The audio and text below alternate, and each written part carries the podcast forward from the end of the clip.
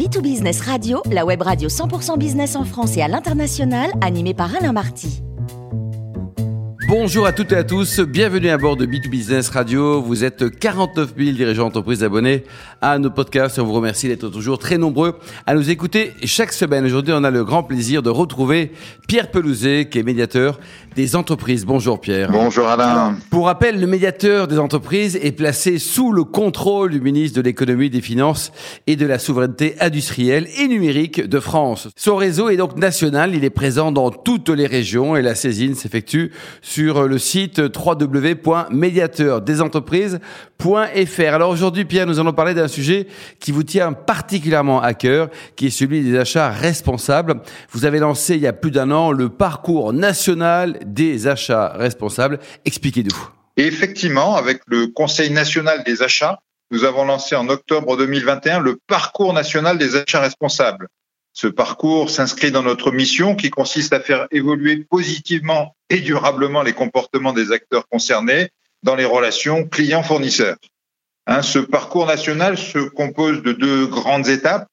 L'adhésion à notre charte, la charte relations fournisseurs et achats responsables, qui porte sur les dix principes d'action euh, principaux pour se baser sur des achats responsables. Et puis, la deuxième étape, l'obtention du label qui vient reconnaître la solidité, la pérennité des relations fournisseurs et dont le référentiel, c'est important, s'appuie sur la norme internationale ISO 20400. C'est important parce que c'est la France qui a porté les travaux pour créer cette norme ISO 20400. Donc l'objectif, c'est d'encourager davantage les acteurs publics et privés à s'emparer de la problématique des achats responsables, à s'engager dans le processus jusqu'à la labellisation. Donc, euh, de manière à aider les, entreprises sur le, sur le niveau de maturité, elle peut utiliser un premier outil qui est sur notre site, qui est un outil d'autodiagnostic, hein, ce qui permet de se tester pour savoir si, un, on veut aller vers la charte et progressivement, si on est mûr pour aller vers le label. Pierre, pour rappel, un achat responsable, c'est quoi exactement? C'est une bonne question. Alors, il y a des définitions très officielles. Il y en a une notamment dans la norme ISO 20400 que j'ai citée tout à l'heure. Mais, mais pour moi, euh, faire des achats responsables, c'est à la base se poser des questions avant de prendre une décision, avant de lancer un processus d'achat.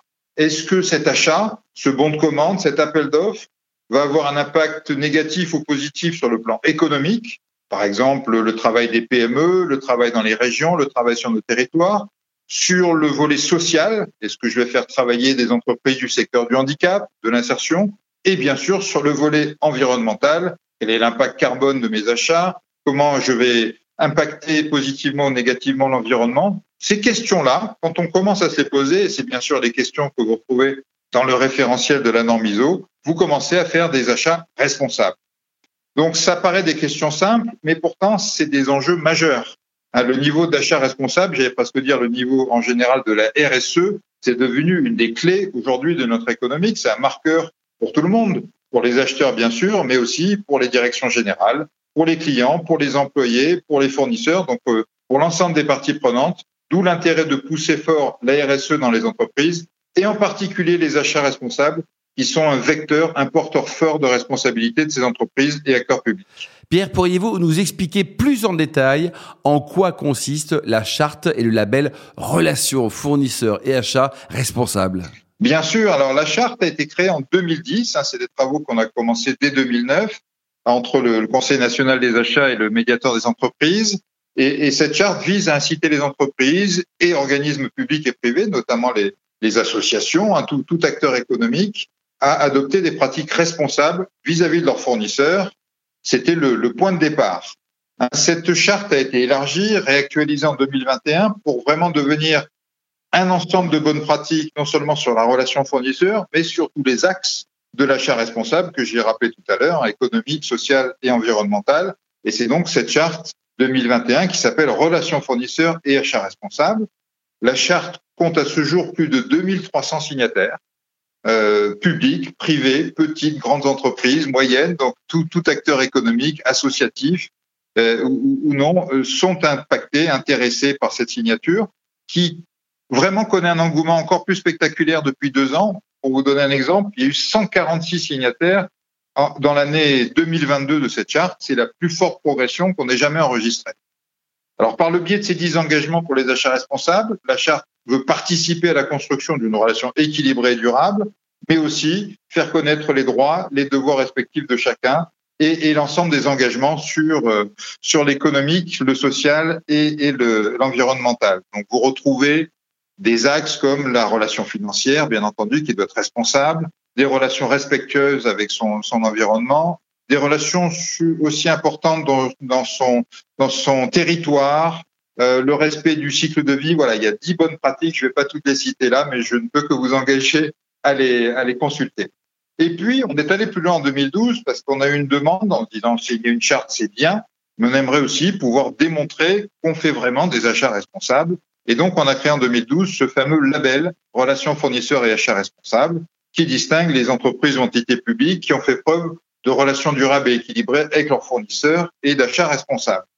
C'est le premier et c'est le seul label décerné par les pouvoirs publics. On a évidemment l'appui euh, formidable du, gouvernement depuis, euh, depuis de nombreuses années sur ce sujet-là. D'ailleurs, le, le, le, diplôme que l'on remet est signé par les, les ministres, notamment le ministre de l'économie.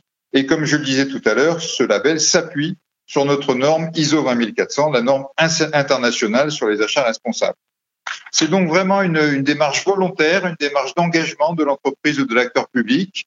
Et donc, euh, je ne peux que les engager à aller vers ce, vers ce parcours, découvrir cette charte, ce label sur notre site et, et, et rentrer avec nous dans ce monde des achats responsables. Pierre, est-ce que vous pourriez nous donner quelques exemples concrets hein, des organisations euh, signataires de la charte, ainsi que celles qui sont labellisées? Oui, bien sûr. Alors, à ce jour, nous avons 78 labellisés, hein, comme je le disais tout à l'heure, des grands, des petits, des moyens. Euh, et, et d'ailleurs, je voulais souligner que, que, de même que la charte, le label a connu un engouement formidable sur ces deux dernières années. Je pense que la crise de 2020 a fait bouger un peu les lignes, puisque nous avons fait plus 30% de 2020 à 2021 et plus 30% à nouveau de 2021 à 2022. Donc des exemples pour répondre à votre question, on en a, on en a beaucoup évidemment sur les 78 plus tous les, milliers de signataires. Dans les signataires ou labellisés, vous avez des grands groupes comme L'Oréal, comme Coné, comme Dassault, Air Liquide, et puis euh, bah, tout un tas d'entreprises de, que vous connaissez comme TF1, comme Thales, Safran, euh, voilà. Et puis nous avons aussi euh, des, des, petites entreprises, euh, je pourrais citer des noms comme Léo Mineur que peu de gens connaissent, mais par exemple, ce sont des gens qui font de, l'habillement pour le ministère des Armées.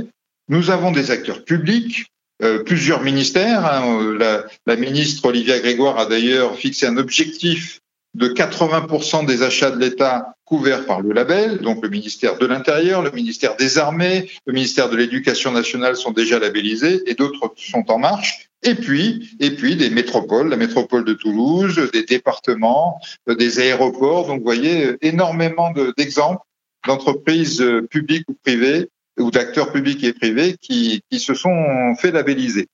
Je voulais aussi souligner euh, la rentrée en force euh, du monde de, de l'économie sociale et solidaire. Hein, les, quatre, il y a quatre grands acteurs de ce monde-là qui ont signé la charte très récemment le groupe SOS, hein, que beaucoup de gens connaissent, euh, l'APF France, hein, l'Association des paralysés de France, la Croix-Rouge, et puis le Mutualiste Vive, donc de très gros acteurs de l'économie sociale et solidaire, qui, s'engagent aussi, ce qui est normal, c'est assez cohérent avec leurs engagements par ailleurs, et c'est bien qu'elles euh, rentrent dans le monde des achats responsables.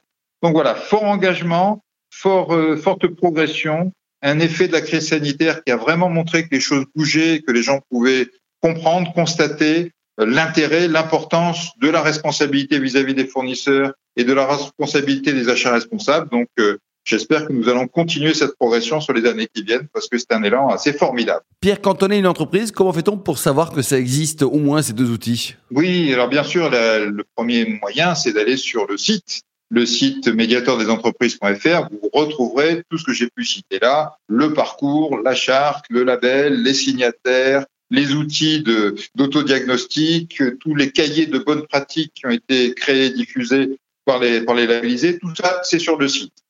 Euh, on veut évidemment aller plus loin. Au-delà de cette chronique qui, j'espère, euh, portera la, parole des achats responsables très loin et très fort, nous avons lancé il y a quelques jours, en, janvier, le, le, 10 janvier, le, parcours national des achats responsables dans les territoires, un tour de France avec le Conseil national des achats. Donc, c'était à Rennes pour la première étape.